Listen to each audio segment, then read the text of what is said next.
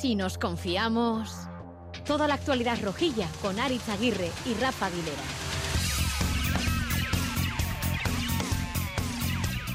Aymar busca el vértice del área, no, busca el Chimi Ávila en el borde del área, la combinación, ojo al Chimi, ojo al Chimi, el balón al poste, Mojica, el cuero a córner, qué oportunidad, qué jugada la que acaba de trenzar Osasuna, la tuvo el Chimi Ávila, minuto 16 de la segunda mitad.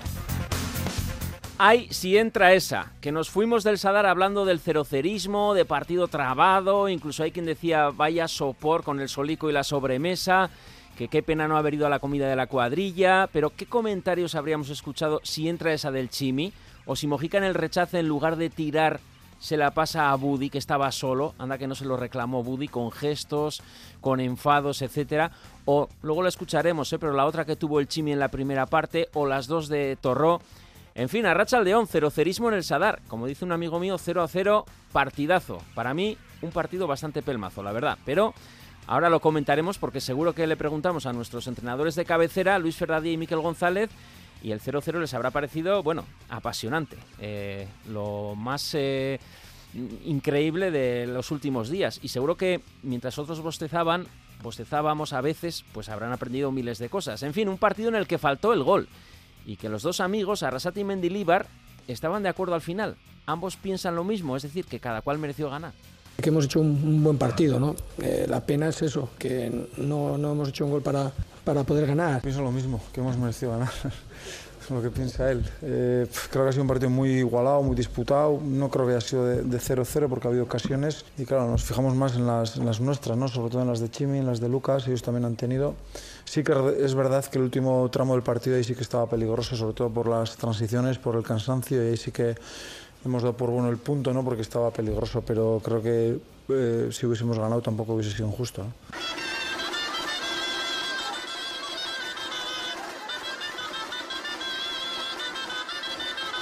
Charlie Pérez, Arrachaldeón. Arrachaldeón. Re- eh, ¿Mereció la pena renunciar a los gigantes por ver este partido 0-0? Mereció la pena porque... Te están escuchando, ¿eh? La Braulia, José Miguel Sí, Erico, pero etcétera. estuve el viernes, y eh, el domingo y el sábado a la mañana de Gigantes, así que, bueno, se podía perdonar el sábado a la tarde. Tú de Kiliki y No. el resto de gigantes. Bueno, acompañando a gaiteros y a todos. Es que tengo unos hijos muy, muy de gigantes y no hay otro remedio. Así que bueno, eh, pude salvar el sábado eh, con buen vermú y, luego pues a la tarde al, fútbol y a la noche pues lo que surgió.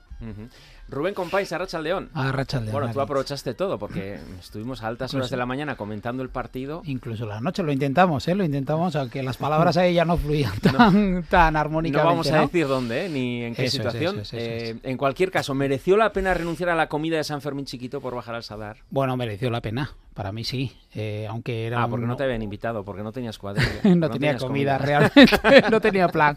No, no, no. La realidad es que mereció la pena y, y además, joder, pues al final le sumamos un punto y dentro de lo que cabe, dentro de lo negativo o positivo que se pueda sacar. Pero si me yo creo que venías se- cargado de macetas. O ahora de ya- hecho, sí, al- alguien me preguntó si eran de plástico. No, hay algunas que vienen bien cargadas, bien cargadas. Sí, sí, sí. sí. Amaya Marcotegui, Arrachaldeón. Arraso el León, ¿qué Vamos a tal? escuchar un poco más. No, no se deja, ¿eh? La Braulia. ¿Mereció la pena eh, renunciar con tus hijas, que tus hijas se perdieran los gigantes? Bueno, pues ya tuvimos sesión de gigantes el domingo y bueno, tampoco pasa nada, tuvimos almuerzo, día muy completo y... Pero vamos, más que Me- más que valió la pena. me Sí, sí, tenías- a gusto estuvimos en el Sadar. Me tenías que haber tratado de rubiales y decirme, pues que lo- los lleve el padre o quien sea, ¿no? ¿Por qué tengo que llevar yo a las hijas? Ya sabéis que en nuestra casa es una enfermedad familiar, así que vamos todos como en pack, así Mm. que todos fuimos al almuerzo y luego al Sadar. Y Manolito Cuna, Arrachaldeón. Arrachaldeón, buenas tardes. Aspaldico. eh, Aspaldico. yo no te voy a preguntar que mereció la pena porque tú, con tal de no estar silleta en mano en los gigantes, vas a cualquier lado, ¿no? Bueno, eh, si me llegas a preguntar te diría que sí, que mereció la pena, pero más que nada porque así llegué yo fresquísimo, a las 7 de la tarde a lo viejo y estaban los demás ya más cascados. Mm. Te estás haciendo mayor. Sí, la verdad que sí. ¿Pero tenías comida o ya no te invitaban? O ya no te invitan, como a Rubén. Tenía, tenía comida, sí, sí, había comida en sidrería, eh, era un plan perfecto. De hecho, en el partido, durante el partido, me estaba arrepintiendo. ¿eh? Eh, salí del Sada diciendo, joder, la gusto que hubiera estado echando un bocado bueno y tal. Pero bueno, eh, al final... ¿Y esa final cerveza sin alcohol en el Sadar por cuatro no sé cuánto o tres y pico? ¿Qué? Bueno, no sé. Estoy hablando de oídas, ¿eh? pero sé que es caro, sí. Esta semana me voy a, a, a Burdeos a ver el rugby y mi ilusión, mi máxima ilusión es que me va a poder echar un par de cervezas dentro del estadio, que es algo que, que habrá, habrá que solucionar ese tema algún día. Prepara 20 euros. Maravilla tertulia en horario infantil, ¿eh? Eh, Maravilla. Eh, Iñaki Verástegui, a ti no te voy a preguntar porque tú estabas trabajando. eh, Sí, además soy extranjero, ¿no? En esto de, de comidas en eh, San Fermín, entonces pues tampoco tuve remordimientos ni otros planes, ¿no? Haciendo la narración para Euskadi Ratia, eh, pero mereció la pena el partido. Eh, otro compañero me decía, eh, porque hay que venir a trabajar, que si no, yo en mi caso, pues bueno, tampoco como no tenía ese remordimiento, pues sí, entiendo que sí. que Como mereció quien va a la mina, como quien va a la mina. Como quien va a la o- mina. Mm. Eh, por cierto, me han dicho que desde que has dejado el Laguna Artea está que lo ganan todo. ¿Es Eso así? parece, eso Sí. parece. bueno, pues Soriona acá Laguna Artea, ¿eh? que le hemos reclutado aquí a, a Iñaki Verástegui. Bueno, vamos con lo importante, ¿eh?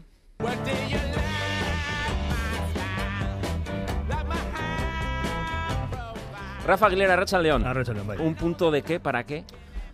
Pues un punto de tranquilidad, eh, porque yo creo que en cierto modo se había nublado un poquito el horizonte después de la derrota frente al Getafe, por la derrota y por cómo se produjo esa derrota. Eh, un punto para empezar a recuperar eh, cierta solidez defensiva. Es la primera vez que Osasuna creo que termina esta temporada con la puerta a cero. Y la temporada pasada eh, eh, el éxito del equipo... Y el eh, primer punto en el Sadar, que todavía no hemos ganado, Sadar, pero sí, sí. por algo se empieza. Efectivamente, pero mm, rescatando números de la pasada temporada, Osasuna, por cierto, es uno de los peores equipos eh, en la comparación inicio de temporada la pasada y esta.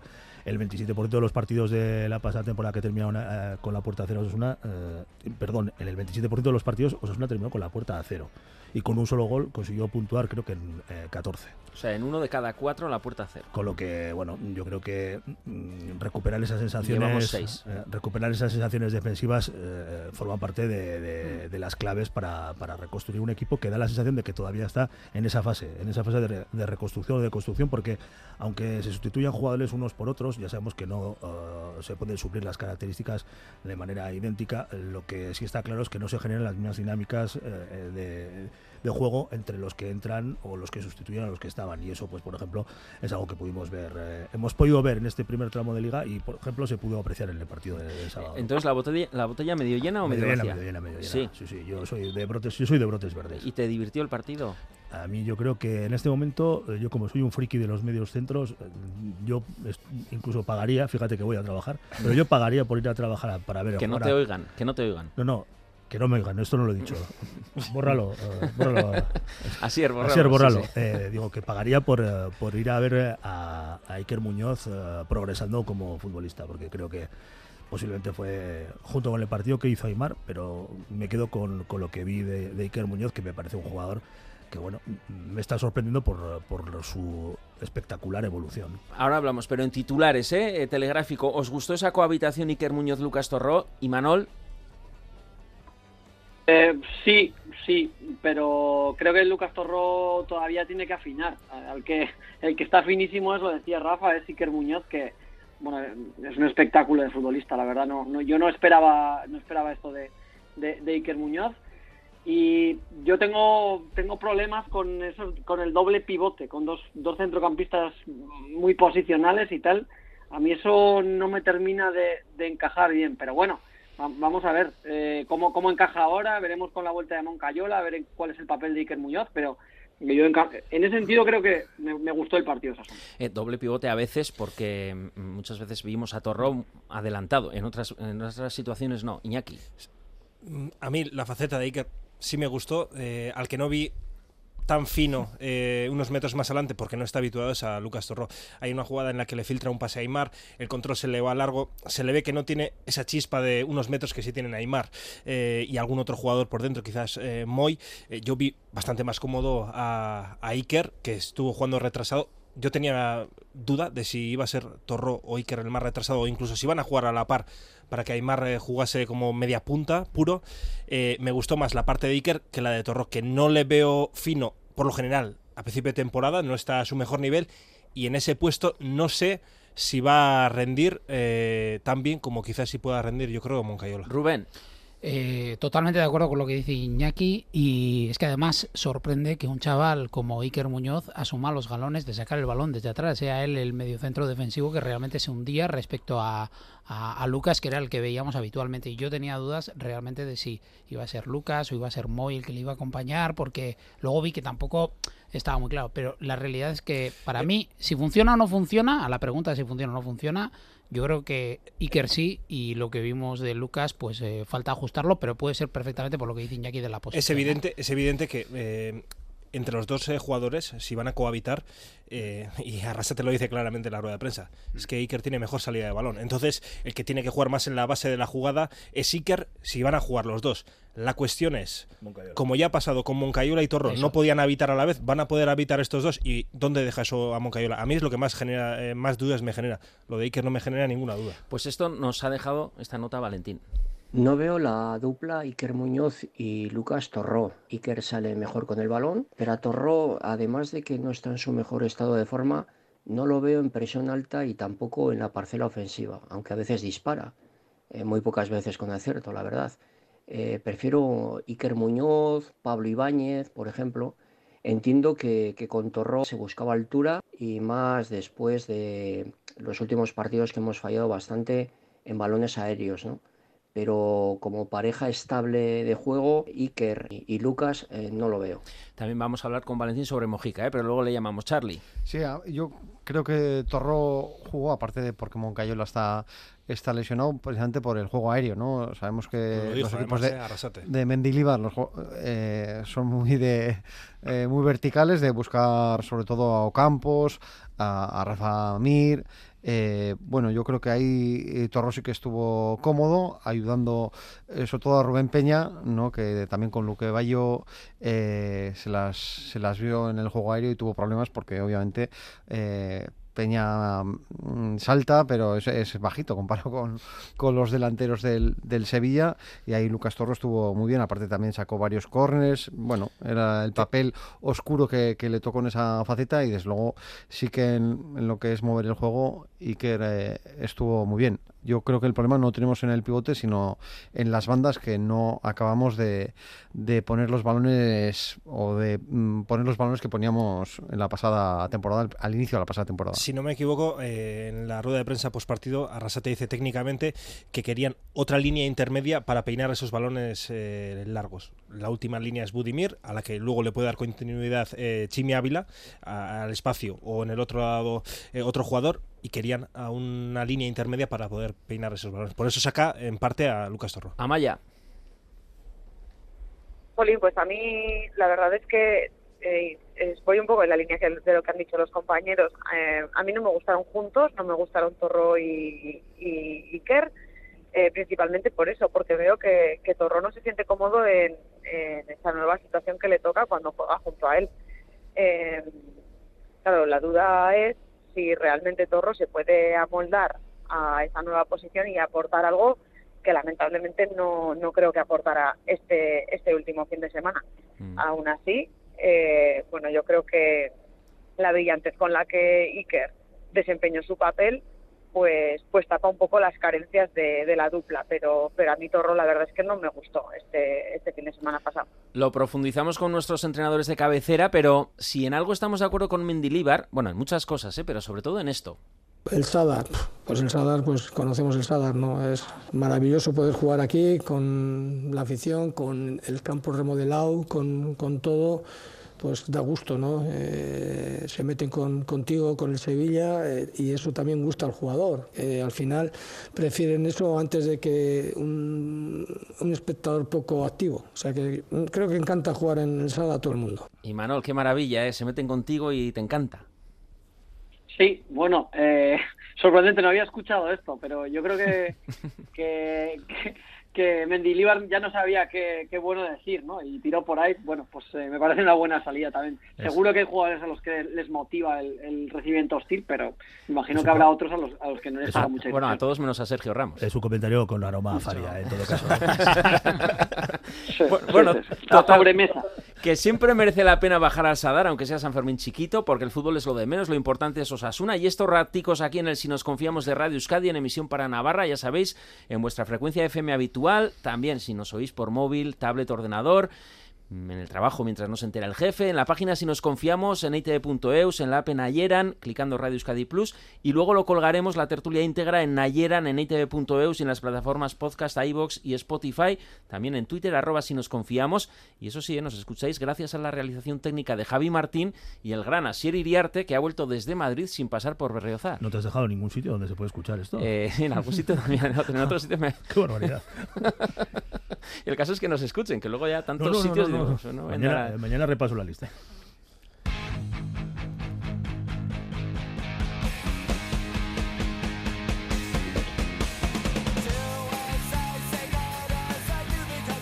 Un punto, pues es un punto más al final y mantenemos la portería a cero y eso es lo positivo. Ahora, jugando en casa y pues no, conforme no, no me quedo porque queremos ganar siempre y en casa todavía no lo hemos hecho, ¿no? Es verdad que, que hemos estado cerca, pero bueno, tenemos que mejorar, eh, insistir y, y tener más acierto, ¿no? Que, que al final para ganar se necesita también, entre otras muchas cosas, acierto. ¿A qué os sabe el punto y qué falta, Añaki? Yo creo que el punto después del partido tenía un sabor y seguramente eh, con los días va a tener otro. Eh, hablaba Yagoba de, de recuperar confianza en jugadas de estrategia que veníamos un poquito Y mira, a mí tocados. que Rubén venía cargado de macetas y míralo ahora, después de... Eh, yo creo que al final el punto, yo creo que al equipo, como decía antes Rafa, eh, le va a hacer bien, ¿no? El Sevilla, buen equipo, que igual no está en su mejor momento, pero es un buen equipo que arriba te puede generar. Para mí seguramente, y yo mismo también lo veo así, el punto hoy lo he visto mejor que el sábado cuando acaba el partido. Macetas, Rubén. ¿Macetas de qué? ¿Del punto o de...? Sí, del punto, del punto, sí, sí. Del punto. eh, la verdad que eh, el punto se puede valorar, lo que dice Iñaki, a, a largo plazo mejor que ahora, seguramente, pero la realidad es que Osasuna siempre se ha hecho fuerte, de alguna manera, eh, manteniendo, eh, los, sacando los puntos de casa. Hace dos temporadas no.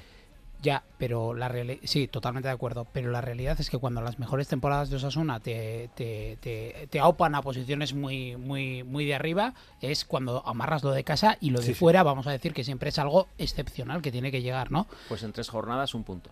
Por eso, pero también hay que destacar una cosa, ¿eh? creo que el único, mm, vamos a decir, la única man- mota negra que hay ahí es que para mí lo que dolió fue lo del Getafe, porque el resto de equipos que también han pasado eh, por el Sadar no son equipos de, vamos a decir, sencillos de arrancarles puntos, ¿no? Entonces eso también creo que es algo positivo, pero negativo, que obviamente la actitud del equipo y fallar ocasiones claras hacen que no podamos sumar y es urgente ya sumar en casa. Charlie.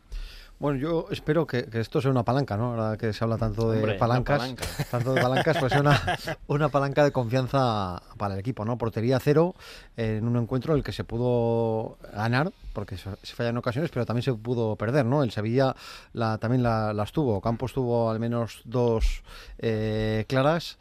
Y, y bueno, portería cero y espero que esto dé confianza a, a la defensa, al portero, que veremos si, si repite el jueves.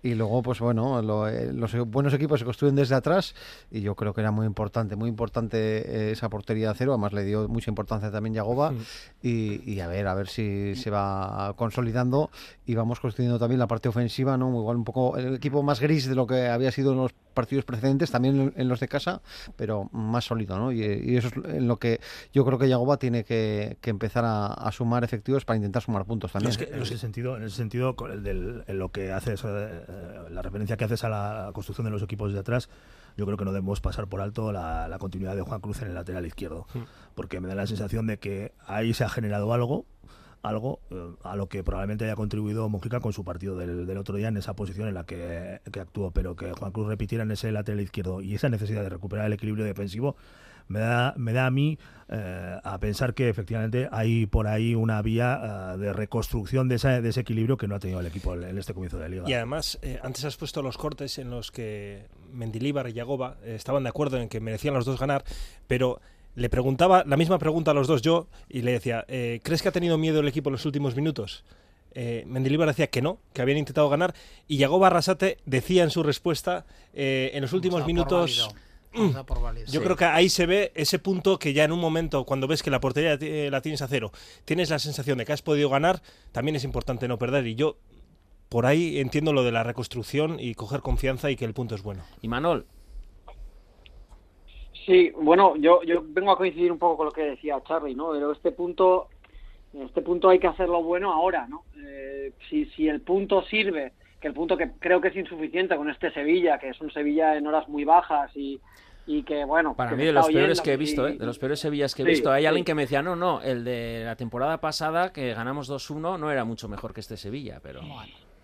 Bueno, pero de lo, de lo más justito. Venía colista la, la jornada anterior, ganó el otro día 1-0 y, y de aquella forma. Yo creo que Osasuna en condiciones normales tenía que haber ganado el, sábado.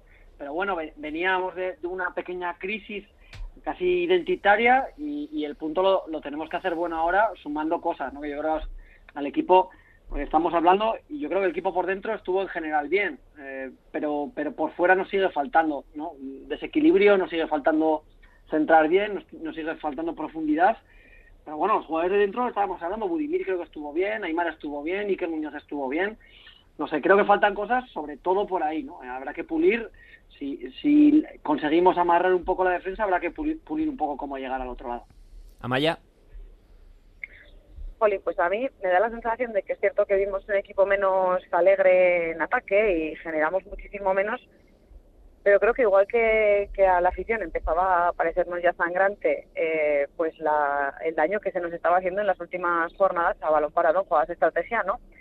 Pues yo creo que hubiera sido catastrófico que realmente el Sevilla nos hubiera hecho daño por ahí. Creo que el miedo a recibir un gol de estrategia pues hizo que el equipo estuviera pues con menos desparpajo de cara al ataque.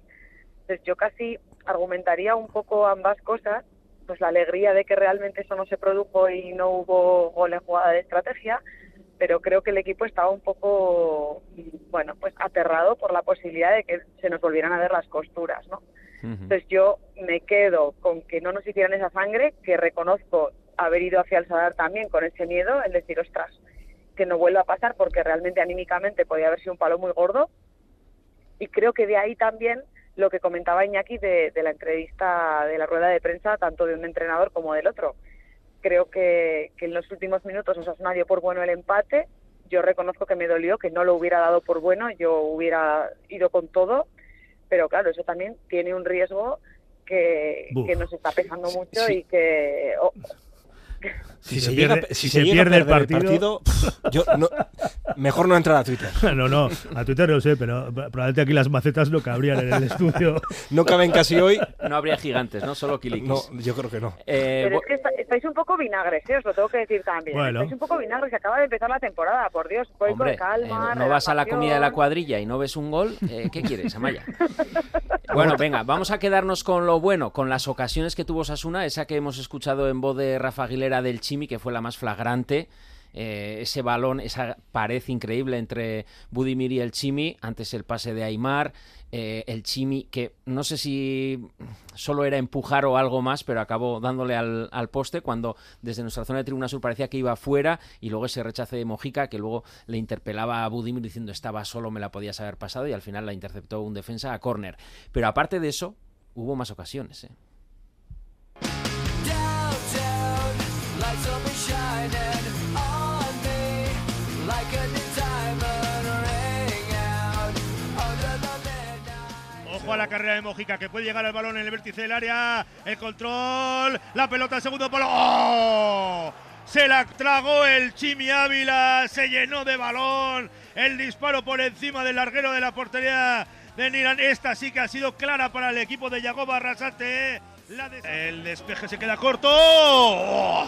¡Qué oportunidad ahora para Osasuna! Lucas Torró, el disparo durísimo. Y como sucedió en la primera mitad con el chut, de- en esta ocasión lejano de Oliver Torres, eh, en esta oportunidad desde el interior del área, la pelota se ha ido abriendo y se ha marchado lamiendo la cepa del poste derecho de la. Saca el centro Mojica. ¡Oh! ¡Qué lástima! Le cayó el balón a los pies de Lucas Torró. De hecho, la pelota creo que le ha tropezado en el empeine y ha salido rebotada hacia la portería de el eh, Sevilla. Ni siquiera ha tenido opción de, de chutar el eh, medio centro de Osasuna. La ocasión clarísima de nuevo para los rojos. Rafa, ¡oh! ¡oh! No parabas de Pues sí, hacer gorgoritos. porque yo las veía dentro. Sobre todo a mí la primera, la jugada de Mojica, decía antes Imanol que le, le faltaba al equipo juego por fuera. Yo creo que Mojica hizo el sábado un partido más que interesante. De hecho, le dio a Osasuna un. le permitió tener un filo eh, y un una capacidad para, para amenazar al, al Sevilla bastante interesante y de hecho buena parte de las jugadas eh, claras de, de gol de Osasuna vinieron precisamente por intervenciones de, de un jugador que, que da la sensación de que eh, necesita alejarse de su portería eh, para encontrarse lo suficientemente cómodo para y, y desplegar toda su capacidad eh, futbolística porque hizo cosas realmente extraordinarias. No sé. Vamos por orden, Iker Muñoz y Torró y luego lo de Mojica. Vamos a coger el bisturí con nuestros entrenadores de cabecera. Lo que el rojo no ve y la roja tampoco.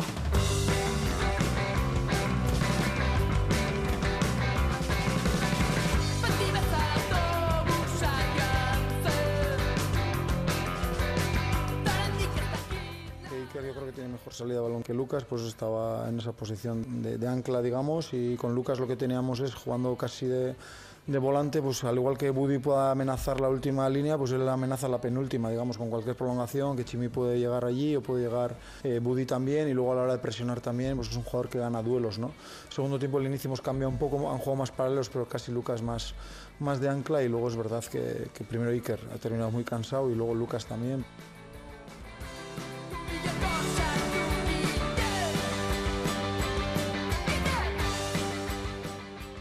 Miquel González, Arrachaldeón. Arrachaldeón, Arich. Luis Fernando Dadía, Arrachaldeón. Arrachaldeón, ¿qué tal? Muy bien. Oye, un empate a cero, imagino que para vosotros intensísimo, ¿no? Fascinante. Para mí aburrido, ¿eh? Pero bueno. Oh, bueno, yo, mira, particularmente yo, a mí me gustó el partido. Te digo de verdad, ¿eh? Yo, yo lo vi bien. A ver, con sus cosas buenas y cosas malas de cada equipo, pero no me pareció un tostón de partido. Fíjate que eh, ayer estuve haciendo el Real Sociedad Getafe y hubo siete goles y igual vi menos cosas que ese 0-0 de Osasuna-Sevilla. Miquel. Yo un poquito más aburrido sí estuve, ¿eh? Yo no sé si es que estaba pensando ya en San Fermín chiquito y el 0-0, pero la verdad que el, cam- el partido yo creo que lo marca la falta de puntería de cara al gol. Pero sí que hubo, como dice Luis Fer, sí que hubo cositas interesantes, ¿eh? sobre todo por el toma y daca que hubo y esos 20 últimos minutos donde el Sevilla empezó, a mí me empezó a entrar mucho miedo, pero claro, es que estamos, probablemente hablamos como siempre, eh, si la del Chimi que es empujarla nada más, es meter ese gol y, evitar el final del primer tiempo, yo creo que ahí estuvo la clave de todo el partido, de lo que podía haber venido luego, ¿no? Me llamó la atención porque vi jugadores con un poco de cansancio eh, llamativo. Sobre todo me llamó mucho la atención el cansancio de Rubén Peña. Y luego ahí yo creo que eso, en la segunda parte del partido, ellos lo cogieron los últimos 20 minutos, sobre todo, yo creo que ellos lo, lo controlaron muy bien, pero lo mismo que nosotros, ¿eh? les faltó puntería arriba. ¿eh? Bueno, pero- Ayer Mojica, Mojica puso centros buenos ayer, por fin, ¿eh? Ya vimos cositas Sí, interesantes ahí. Y acciones técnicas de estas que dices, Sí, oh, sí, oh", sí, sí. Pero la- Que muchas veces dices, sirve para o, mucho, pero... o- o cuando las haces a 80 Eso. metros de tu portería. Las haces a 20, dices, uy, en vez de oh". ¿Y qué os pareció la cohabitación en el 11 en el campo de Iker Muñoz y Lucas Torró como novedad? Cohabitación. Bueno, Miquel, digo cohabitación por llamarle de alguna manera, ¿eh? Es que hemos hablado tantas veces de lo suelto y lo cómodo que se encuentra Torró cuando juega de pivote único que creo que no termina de coger bien el sitio cuando juega con un doble con un doble pivote. Pero sin embargo hubo ratos eh, es que se convertía que Iker al final son los dos tan buenos tácticamente que se molestan a veces, pero es que Iker tiene tanto juego ahí que le permitió a Torró saltar y ser ganadores luego en los duelos aéreos en, en tres cuartos. Eso nos permitía ser ganadores ahí. Entonces ahí esa cohabitación sí que andaba mejor. ¿eh? Ya luego para atrás yo que los vi muchas veces demasiado juntos, demasiado juntos y muy centrados, eh, dejando a los costados que estaban un poquito sueltos. Yo creo Sí. que, a ver, eso hay que trabajarlo, hay que- lógicamente hay que trabajarlo y, y trabajar más y minutos y minutos. Creo que veo más el doble pivote de ser Muñoz o Torro con Moncayola. Nos costó ver el Torro Moncayola también, ¿eh? Sí, sí, sí, sí, no por eso, porque es que Torro, a Torro le cuesta mucho tener uno al lado que le Y que eso se que- ahoga, yo creo que se ahoga. Y, y eso que le dio Yagoba otra misión, porque lo dijo el propio Yagoba, preferí al final Iker eh, fuera el que le diera salida a balón, porque tiene más salida a balón que Torró, lo dijo. Tiene más salida a Sí, sí, balón, tiene más total, capacidad, total. más capacidad asociativa. Y eso, bueno, hizo que Torró jugara Sí, de sí, Moncayola. Y, y le vimos digo- en situación de tres cuartos. Se le vio que no es un jugador eh, técnicamente mm, con tanto talento como puede tener Oroz o como puede tener Moy para esa situación de tres cuartos cuando llega. Pero bueno, pero mm, a ver, era la primera vez y la primera vez cuesta. Que yo creo que estuvo más cómodo Iker que Torró también. Correcto. Pero que no, no me disgustó del todo. Creo que no va a ser una pareja habitual, pero que en cierta manera, pues cuando Moncayola no esté bien o o no sé, pues pueden llegar a al final a ajustarse mejor y no ser tan incompatibles, por decirlo de alguna forma. Afinando un poco más en la pregunta, y aunque tanto Iker Muñoz como Torró eh, tuvieron mucha movilidad, pero ¿qué aporta Lucas Torró en una posición más adelantada, casi de tres cuartos, mientras Muñoz se queda en la sala de máquinas, por así decirlo? Lo que te da es mucho trabajo ahí y te hace ganador en los duelos aéreos en tres cuartos. Claro, tú ibas contra Gudel, que es un pedazo armario, y lógicamente te da mucho más que cualquier otro, que Moncayola y que Iker en esa posición, porque lo que digo, sin balón teníamos un doble pivote, pero con balón nos convertíamos en un 4-1-4-1 de libro. Como dice Luis Fer, saltaba Torró, siempre saltaba línea de tres cuartos, y luego la acompañaba Aymar con Budimir por delante. Y luego también, Miquel, eh, esa situación es porque el, el Sevilla juega 1-4-2-3-1, que está Jordán y Rakitic, es, y claro, es. no le pone a hacer un 2 contra 1 a, a Aymar. Entonces, eh, Torró es. constantemente le ayuda en esa situación de saltar a esa posición de 2. Entonces, bueno. Hacíamos bueno, espejo siempre, ¿eh? Claro, hacíamos, claro, sí, eh, sí. hacíamos el espejo, sobre todo con, con balón le hacíamos espejo para que fuesen uno a uno y los dos no estuviesen cómodos ante la posible llegada de Aymar o ante la y dejar luego bandas también abiertas. Claro, porque encima a veces Aymar salta con Budimir. Y Eh, claro, si como, es. como hagas una distancia entre Budimir y Aymar con, con Iker y con Torró de 30 metros, te, te- te mueres No, no, tácticamente. estás muerto, Entonces, estás por eso, por eso por eso. Cada vez que te oigo hablar de espejos, Miquel, luego me aburro en el partido, ¿eh? Así. Sí, bueno, suele pasar, ¿eh? Los espejos generalmente cuando van con el 4-4-2, que van contra un 4-2-3-1 y así, suelen ser partidos trabados. Yo siempre me acuerdo del espejo, generalmente lo solemos hablar cuando está Bordalas por medio y sí, suele pasar, suele pasar. También te aburriste porque fue empate a cero, ¿eh? Si con el mismo partido acaba 1-0, seguro que estaríais más divertidos. Oye, para acabar, ¿os gusta como extremo izquierdo Mojica o lo veis como un paso previo a volver al lateral? Creo que al que no le disgusta ahora es a Yagoba, porque le gusta mucho más ahora Juan Cruz de lateral izquierdo que Mojica. Sobre todo con los interiores, como muchas veces los pone a pie cambiado, pues los utiliza poco. Entonces, teniendo a Mojica, que tiene un, evidentemente un buen golpeo, y sabiendo que de banda derecha va a aparecer el Chimi con Budimir, si tienes un, un buen golpeador y sabiendo que además Juan Cruz no es un lateral que normalmente se hace muy largo constantemente, pues creo que lo puede utilizar. No siempre, pero es una buena opción. Sí, a ver, eh, de la necesidad hay que hacer virtud. Has fichado un jugador que los primeros partidos te ha dejado claro que atrás, pues, pues no, no termina de encajar, como no encajó al principio, si os acordáis, eh, el partido de la Real que hubo y todo, este Estupiñán, que a, a Yagoba le preocupó mucho, y con esta he encontrado solución, porque tengo a Juan Cruz, que es lateral, porque lo primero que tiene que ser un lateral es lateral. Ya luego atacarás mucho, pero defender hay que defender. Y claro, Juan Cruz le da mucho más que Mojica. Entonces, de esa necesidad o de sacarlo de ahí, pues evidentemente, si está lejos de la portería, él que tiene recorrido a la hora de centrar y golpeo, pues, pues bien, y luego pues los problemas no te los da atrás, salvo el error, por ejemplo, de Brujas, pues bueno, pues que es en un balón parado, donde pierdes el balón a la salida y estás ahí, ¿no? Pero, pero bueno, ya no pisa esos terrenos peligrosos para nosotros y que donde está, pues es un sitio donde hay que peligro, el peligro es para el rival. Entonces, como dice Luis Fer, no tenemos un extremo zurdo porque es un sitio también para Barja que a mí creo que le encanta jugar a pierna cambiada, pues yo creo que ahí es donde, donde se van a rendir uno y el otro, porque por la derecha lo tengo claro que va con el Chimi. ¿eh? No, no le veo tampoco a Juan Cruz jugando los 40 partidos de liga. Sí, no, eso es que no, acabó fundido, ¿eh? Por eso te partido digo, por eso te fundido, digo. Hay que jugar otra vez entre semana. Sí, sí, sí, y, eso es. Y hay que jugar otra vez el fin de semana. Luis Fernando da dieta, Miquel González, un placer, como siempre, es que ricasco, sois mis espejos. Pues mira que eres feo entonces. si yo soy tu espejo, madre mía. Un placer, venga. Venga, un placer, Agur, vale, agur. Pues sí que seré feo, me encanta este programa de halagos. Eh, sobre Johan Mojica, ¿qué queréis comentar? ¿Hemos encontrado un extremo izquierdo o es un paso previo al lateral? ¿Qué os pareció el partido?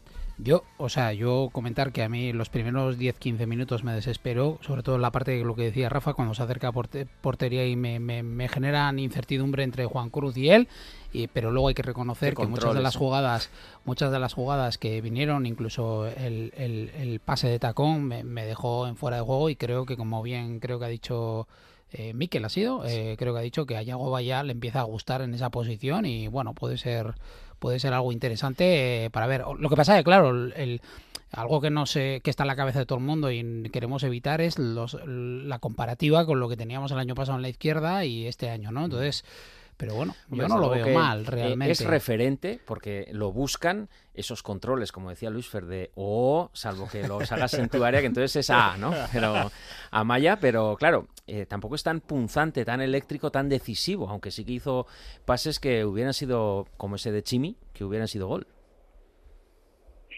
Hombre, yo voy a ser aquí, la, ahora me va a salir vinagre a mí, ¿ves? Eh, me cuesta mucho rendirme a los O's de regates sin ningún tipo de importancia y que son solo florituras. Bueno, controles que te Eh, sirven para controlar el balón más fácil. Con- con- en comparación con Rubén Peña había bastante diferencia, ¿eh? Bien, llámalo X. Te compro que me des el... Hoy no te compro que me des el pase de gol. Ese es tu No, tono de da igual, has pencado igual, ¿no? A, a tu alumno o alumna. Muy bien, pero 4,9. Eso es penco. En rojo la nota. Y son de tres años, ¿eh? O sea que-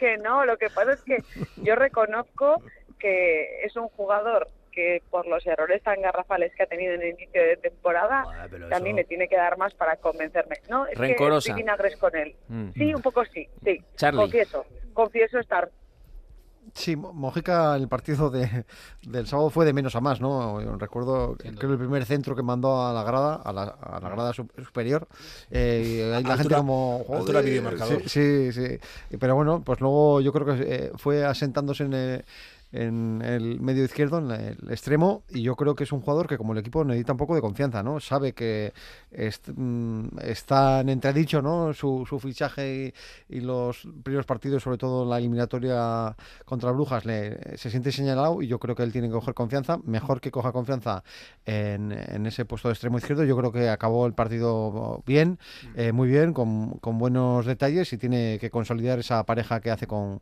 con Juan Cruz. Iñaki. La cuestión es, yo creo que es un poco lo que apuntaba Luis Fer. Eh, Juan Cruz no va a poder jugar todos los partidos de lateral, ¿eh? Entonces, ¿qué hacemos? Eh, esto es un paso para que Mujica eh, pueda ser eh, un extremo izquierdo, que puede llegar a ser un buen extremo izquierdo en este Osasuna. No sé la primera vez que Arrasate se inventa un jugador. Efectivamente, ahí está la duda que tengo. Eh, cuando Juan Cruz no juegue de lateral, no pueda jugar, ¿quién va a jugar? Yo ahora mismo a Mojica lo veo bastante mejor de extremo y encajando bien que, que de lateral. Bueno, por ahora y sin el rencor de Amaya, vamos a recuperar mentalmente a Mojica después del descalabro de los primeros partidos, de, de culparle a algunos de la eliminación en Brujas, etcétera, con nuestro coach, con Valentín Urriza.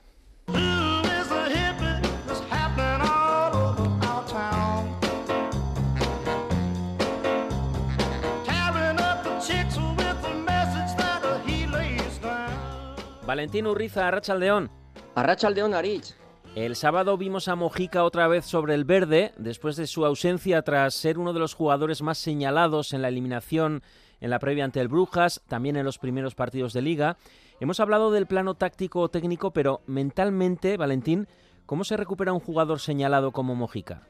Lo mejor es establecer un plan de corrección, ¿no? La primera acción que ha hecho Yagoba, y yo creo que lo ha hecho muy bien, ha sido apartarlo de los focos mediáticos y de la afición, ¿no? No dándole minutos, para que se tranquilice y, desde la tranquilidad ver cómo se puede trabajar.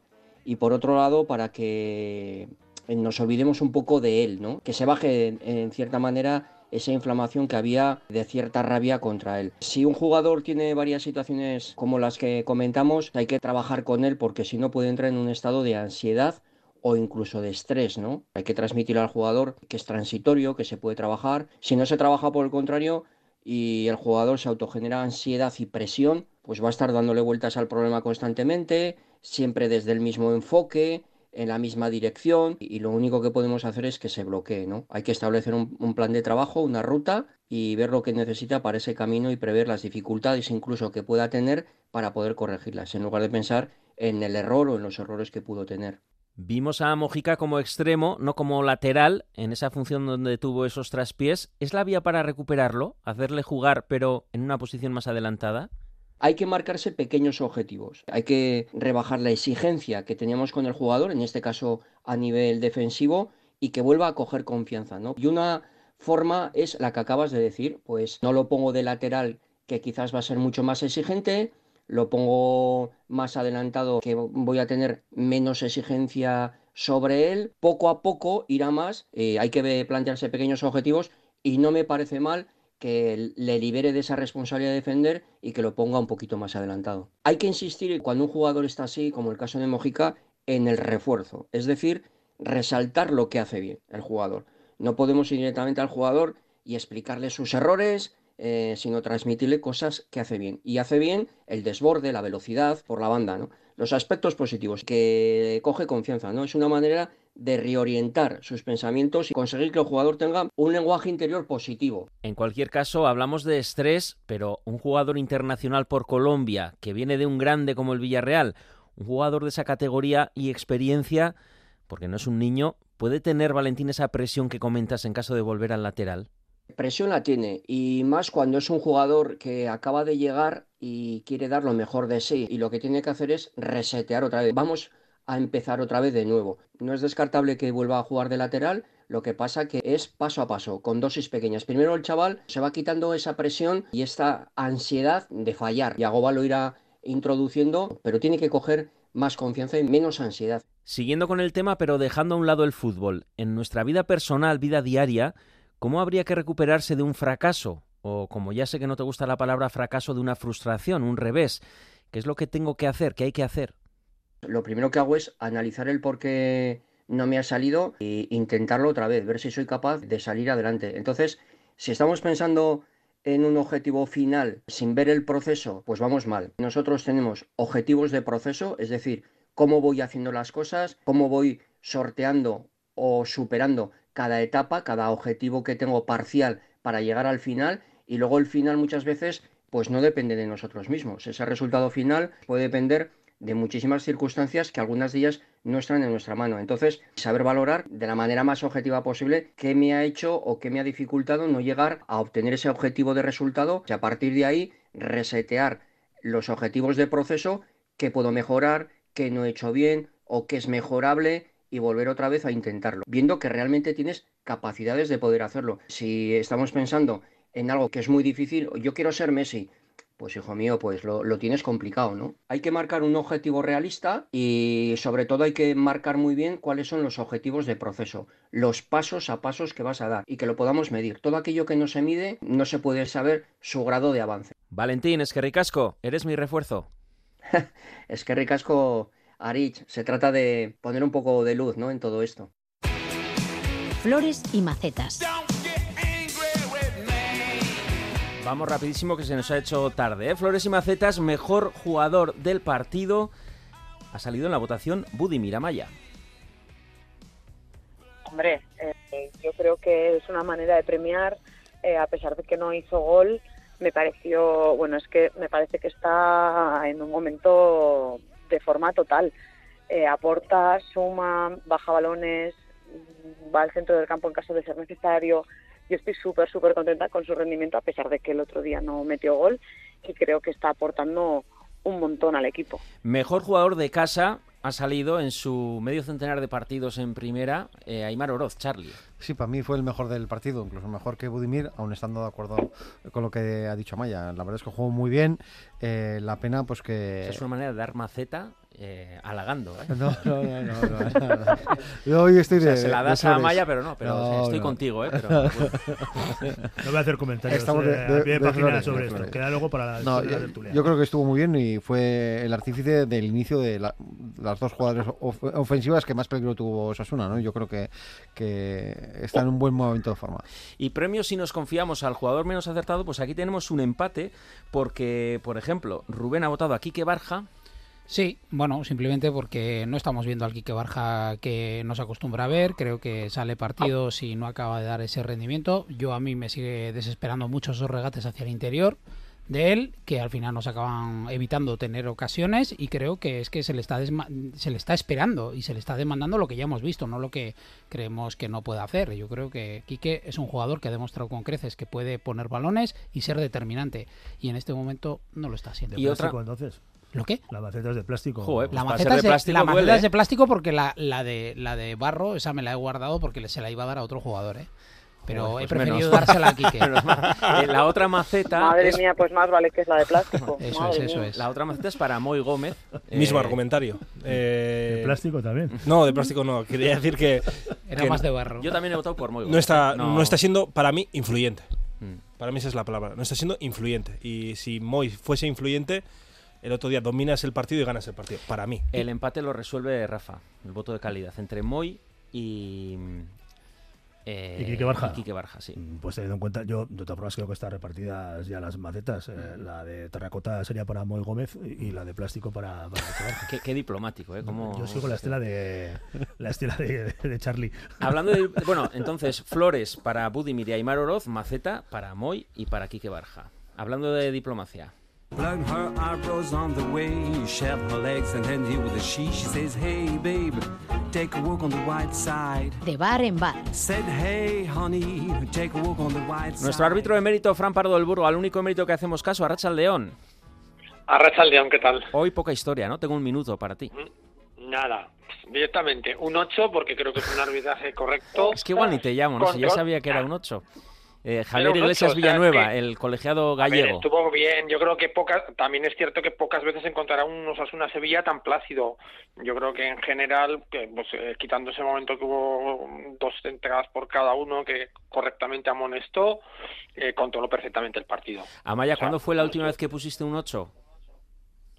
Eh, hoy los pongo muy habitualmente, ¿eh? aunque me estáis poniendo Ah. esta fama, los pongo muy habitualmente. ¿eh? Ah, es tu, es tu oportunidad, Fran. Pero son mucho más merecidos que los que le dan a los colegiados, ¿eh? también te lo digo. A ver, a ver. Bueno, Es- solo alguna falta de criterio, alguna falta de criterio, valga la redundancia, en las faltas ya hubo, ¿no? Por decir algo. la Bueno, pero muy poco, va, tampoco. Yo creo que en general, o sea, se, not- se notó claramente una cosa, que en el Sevilla está Mendilibar y en, y en, y en está Arrasate y son amigos y no es como cuando ha venido el Sevilla con otros entrenadores, incluso con Lopetegui, que no tiene tan buen feeling con, con Arrasate, se nota. O sea, todas esas cosas se notan y se transmite a los jugadores y se transmite al equipo y entonces, pues bueno, los partidos pueden ser eh, en función de cómo los hagan los entrenadores y los jugadores, o más, o, o una locura, o, o un partido plácido como el que fue en general. Fíjate que yo creo que te has quedado hasta corto. Y se notó también que no estuvo Sergio Ramos, ¿no? También, por ejemplo, pues sí, pues sí hubiera sido igual, un- igual un pequeño foco de, de- de polémica porque la grada le habría chillado, porque él igual, eh, si por una grada mete un gol y hubiera hecho algún gesto o alguna desplante, alguna cosa. Entonces, bueno, pues yo qué sé. Yo creo que influyen muchas cosas y la verdad que, bueno, pues que fue un- Bueno. yo creo que fue un arbitraje bueno. Y en el bar, eh, Jaime Latre, eh, No tuvo ningún trabajo, o sea que bien. ni le pagamos, ¿no? Bien. Nah, pues, un- pues bien, un 7, porque bueno, pues ya está, eh, pues este estuvo y no, no tampoco llamó para complicar nada que no pasara. Siendo la hora en la que se jugó el partido, correcto. todavía estará durmiendo la siesta. Exactamente. Eh, bueno, por ahora entonces vamos bien, ¿no? Con los árbitros. Fran. Sí, a ver, yo creo que en líneas generales llevamos una, una racha buena. El otro día pues, no, no fue un buen arbitraje, pero no, yo creo que sin influencia clara en el marcador. O sea, no podemos decir, mm, nos han, yo qué sé, nos han levantado puntos, o sea, no nos han levantado nada. Fran Pardo del Burgos, que ricasco. Bueno, un abrazo a todos. Agur.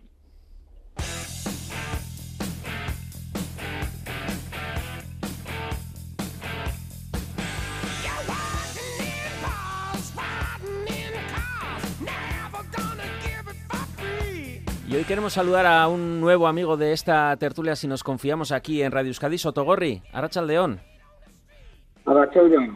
Bueno, siempre nos ilustras, tanto en Twitter como en algún bar, como me ha contado Rubén Compañes que os juntasteis este Nos fin de semana. nos vimos. mucho trabajo, Rubén. Sí, señor, sí, señor, lo conozco. ¿Y qué tal estaba Rubén? Bien, bien. Sí. Rubén siempre bien, formal. Soy un tío formal, ¿verdad? Bueno, pues te hemos llamado porque queremos comentar contigo de vez en cuando eh, el transcurso del equipo en la cantera de Osasuna Promesas, que va cuarto en la primera federación tras un inicio de temporada otra vez espectacular. ¿Tú dirías que en la senda del año pasado o qué ha cambiado? En cuanto a juego y competitividad, sí, eh, es igual. Eh, es el mismo entrenador, lleva varios años ya, eh, en la misma línea, en un equipo parecido en la línea del primer equipo, valiente, competitivo, así, con las ideas claras, vamos. Eh, ¿Cuáles son sus fortalezas y sus debilidades este año? Bueno, pues sus fortalezas ahora mismo es, es que es un equipo, eh, pues, eh, como muy efectivo, muy solidario, bueno, como el año, como otros años. Lo que pasa es que es- estamos siendo como muy efectivos. En cinco goles a favor y dos en contra y, diez puntos. O sea, está siendo muy, eh, en las áreas, muy efectivo. Eh, tres victorias, un empate, una derrota. eh, esa victoria este fin de semana contra Unionistas. Mm, ¿Tú a qué jugadores destacarías? No nos gusta mucho eh, destacar a los jugadores que se están formando, pero ya estando en primera ref y en Osasuna Promesas, ¿a qué jugadores destacarías este año? Bueno, yo eh, en principio destacar, eh, hay bastantes novedades, por lo tanto eh, es complicado destacar a los nuevos porque, bueno, todavía como digamos que no los conocemos bien. Eh, sí destacaría pues la continuidad de, de Neco que lleva ya varios años ahí en el centro del campo y yo creo que es un fijo para, para Castillejo. Y luego cuatro o cinco jugadores que han ido entrando poco a poco y que ahora serían también titulares como Pablo Valencia la portería, Osambela, eh, Adama, Yoldi o Ibaides. Eh, ¿Se nota mucho la ausencia de Iker Muñoz, de Iker Benito y de Diego Moreno? Bueno, eh, los equipos promesas eh, son eh, equipos que, que varían mucho los jugadores. Entonces, eh, teniendo la misma línea de juego y con un entrenador que ya conoce la idiosincrasia de, de- de lo que es un equipo tipo promesas, pues al final sí que, que le va dando la vuelta. Eh, las principios de temporada suelen ser complicados porque tienes que congeniar todo esto, pero, pero sí, sí. eh, yo creo que, al final es un, digamos, un... Mm. No sé, no sé qué te iba a decir. Eh, cua- cuatro fichajes eh, y nueve salidas. Dices que hay mucho lavado, pero sí que ha habido crítica, ¿no? Por esa revolución, incluso con Sí, bueno, mucho fichaje de fuera de Tajonar. Sí, han hecho una plantilla amplia. No sé si un poco mirando también por el hecho de que como el primer equipo iba a ir a Europa, iba a haber convocatorias de varios jugadores y po- posiblemente puede haber lesiones y tal, se iba a pensar en una plantilla más amplia y luego pues que esos fichajes estuvieran más cerca de, de- digamos de- del fútbol profesional, que no estuvieran en un primer momento, digamos, de que están subiendo a, al promesas y todavía estarían un poco, pues, pues que no dieran el, el nivel, o así por lo menos lo tuve el Castillejo, pues eh, para arropar a, a los que van saliendo poco a poco. Eh, Sotogorri, pues encantado, bienvenido y seguiremos comentando el transcurso de los de Castillejo. No sé si Charlie quiere decir algo. No, simplemente, claro, también hay que tener en cuenta que Diego Moreno, Iker Benito y Jaime Martínez están en segunda división jugando cedidos.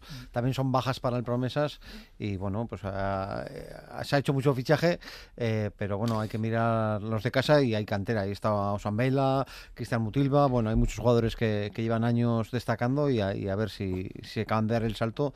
Desde luego se han con- consolidado en el Promesas, que es buena, buena noticia. Y a diferencia de otras plantillas de los últimos años, eh, la plantilla, la primera plantilla es un poquito más corta este año. Entonces, lo que decía Sotogorri sí puede tener eh, su importancia, ¿no? Algunos jugadores más que puedan ya dar el salto en un momento puntual si te hace falta, ¿no? Esa radiografía de Osasuna Promesas, también de Osasuna Femenino. Vamos a ir analizando los diferentes equipos del club. Es que ricasco, Sotogorri. Ah,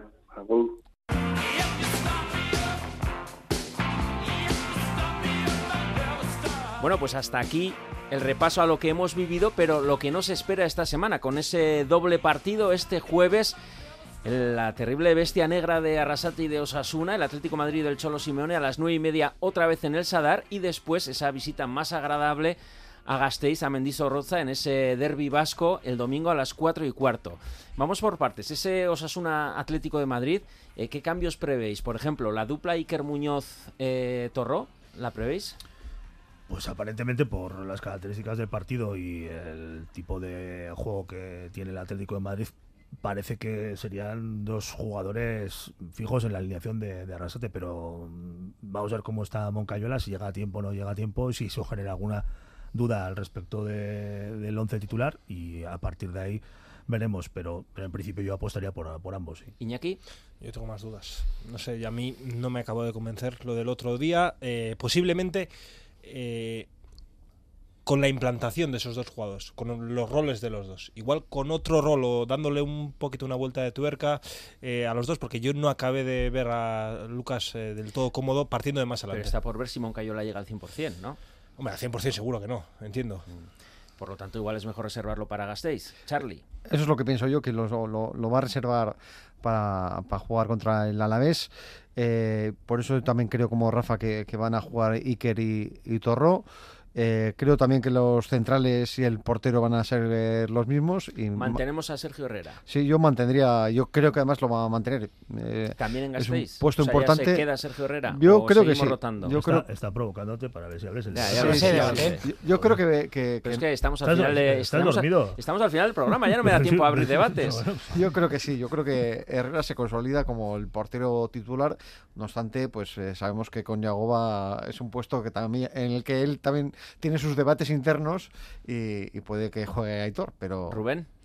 No, yo, con- con- o sea, con- comulgo con todo lo que se está diciendo aquí y la realidad es que obviamente creo que está bastante claro esa línea defensiva, bueno, incluso yo tengo mis dudas. La verdad es que tampoco sé qué Atlético de Madrid nos vamos a esperar porque hemos visto en, dos semanas el de- escasas, el de ayer no, ¿no? Eh, en dos semanas escasas hemos visto un Atlético de Madrid que no era capaz de ganar al Valencia, por lo tanto, como nosotros le ganamos al Valencia, pues era una opción. Bueno, está claro de, de de- de- tres- No, bueno, bueno, al final es por, por es probabilidad, que- a ver si es que es- encaja. pero es que es compuesta.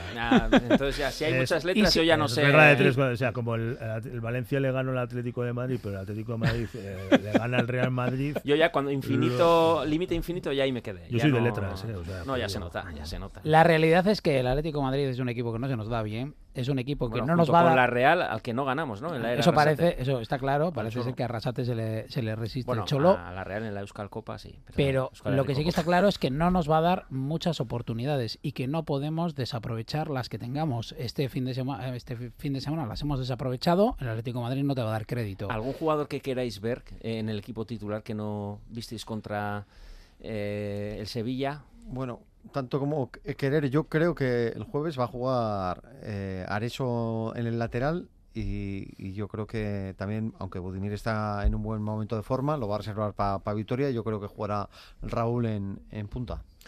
Eh, Rubén García igual también en banda, ¿no? Puede tener su oportunidad. Es Seguramente un partido para el Chimi también, ¿no? El Atlético de Madrid. Pero hay que defender, ¿eh? Ya te digo que va a ser un partido Dependerá de también, como hablábamos balones. antes, yo creo que del lateral por el que pueda jugar, ¿no? Eh, sobre todo en el lado derecho, ¿no? Si juegas con eh, Rubén Peña, igual puedes jugar con Rubén García. Si juegas con Areso, igual puedes eh, hacer otra cosa, no sé, algo así. Y mira que no soy yo partidario de esto, pero creo que no se va a poder eh, sustraer del análisis de este partido del Atlético de Madrid el encuentro del, del domingo en Mendizorroza, el derby. Mm, eh, Hay mucho en juego en esos dos partidos. No sé cuál de las dos supuestas o hipotéticas victorias puede pesar más, pero no me cabe ninguna duda que Osasuna necesita ganar puntos que tengan un enorme valor añadido.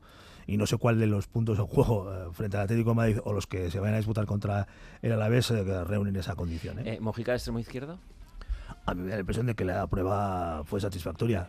Mm, Yo creo que repetirá. No sé en cuál de los dos partidos, pero creo que sí. Tomando el hilo de Rafa, ¿qué partido preferís ganar? Y no me digáis los dos. ¿Contra el Atlético de Madrid en casa, que todavía no hemos ganado en casa esta temporada? ¿O en ese maravilloso derby en Gasteiz? Yo apelando a, a lo que Rafa ha querido dejar ahí encima de la mesa, creo que va a ser más importante desde luego eh, ganar los puntos en Vitoria. Charlie.